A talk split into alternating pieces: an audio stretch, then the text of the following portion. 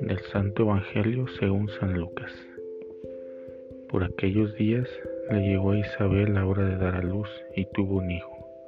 Cuando sus vecinos y parientes se enteraron de que el Señor le había manifestado tan grande misericordia, se regocijaron con ella. A los ocho días fueron a circuncidar al niño y le querían poner Zacarías como su padre. Pero la madre se opuso diciéndoles, no, su nombre será Juan. Ellos le decían, pero si ninguno de tus parientes se llama así. Entonces le preguntaron por señas al padre cómo quería que se llamara el niño. Él pidió una tablilla y escribió, Juan es su nombre. Todos se quedaron extrañados. En ese momento a Zacarías se le soltó la lengua, recobró el habla y empezó a bendecir a Dios. Un sentimiento de temor se apoderó de los vecinos y en toda la región montañosa de Judea se comentaba este suceso. Cuantos se enteraban de ello se preguntaban impresionados, ¿qué va a ser de este niño? Esto lo decían porque realmente la mano de Dios estaba con él. El niño se iba desarrollando físicamente y su espíritu se iba fortaleciendo, y vivió en el desierto hasta el día en que se dio a conocer al pueblo de Israel. Palabra del Señor. Su nombre será Juan.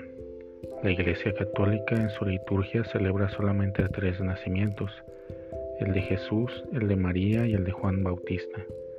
Este último lo celebra porque el precursor tuvo un rol fundamental en la historia de salvación los mismos evangelios lo reconocen como el mensajero enviado por Dios. Y tu niño será llamado profeta del Altísimo. Esto lo vemos en Lucas 1:76. Ahora bien, dado que esta celebración es de especial importancia para los cristianos, ¿qué elementos hemos de destacar del nacimiento del Bautista? Hay dos, principalmente.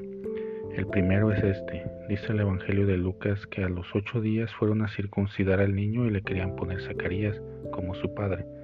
Pero la madre se opuso diciéndoles, no, su nombre será Juan. Dios ha tenido misericordia, que es lo que significa. Con la costumbre de imponer al recién nacido el nombre del padre o del abuelo, la tradición hebrea se proponía asegurar a los vivos la continuidad del pasado. Pero en el caso de Juan esta costumbre viene interrumpida porque el hijo de Zacarías no tendrá la mirada dirigida al pasado, sino hacia el futuro. Un segundo elemento a destacar del nacimiento del Bautista es justamente su carácter de precursor, vocación a la cual correspondió según el plan divino.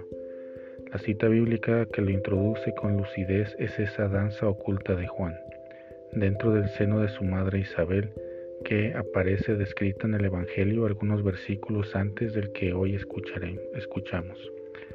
A manera del arca de la nueva alianza, María llevaba dentro de sí la palabra viva de Dios y entrando en la casa de Isabel, Juan saltó de júbilo en su seno, exactamente como los antiguos danzantes de Israel ante la llegada de la antigua arca de la alianza. Este detalle nos hace ver que la misión de Juan, primo de Jesús, había sido prefigurada por Dios desde antaño. Hoy la iglesia celebra el gozoso nacimiento de Juan el Bautista, Bautista, cuya misión fue dar testimonio de la luz en el umbral de los tiempos nuevos. Jesús mismo destacó el incomparable papel del Bautista cuando dijo, entre los hijos de las mujeres no hay ninguno que se pueda comparar con Juan el Bautista.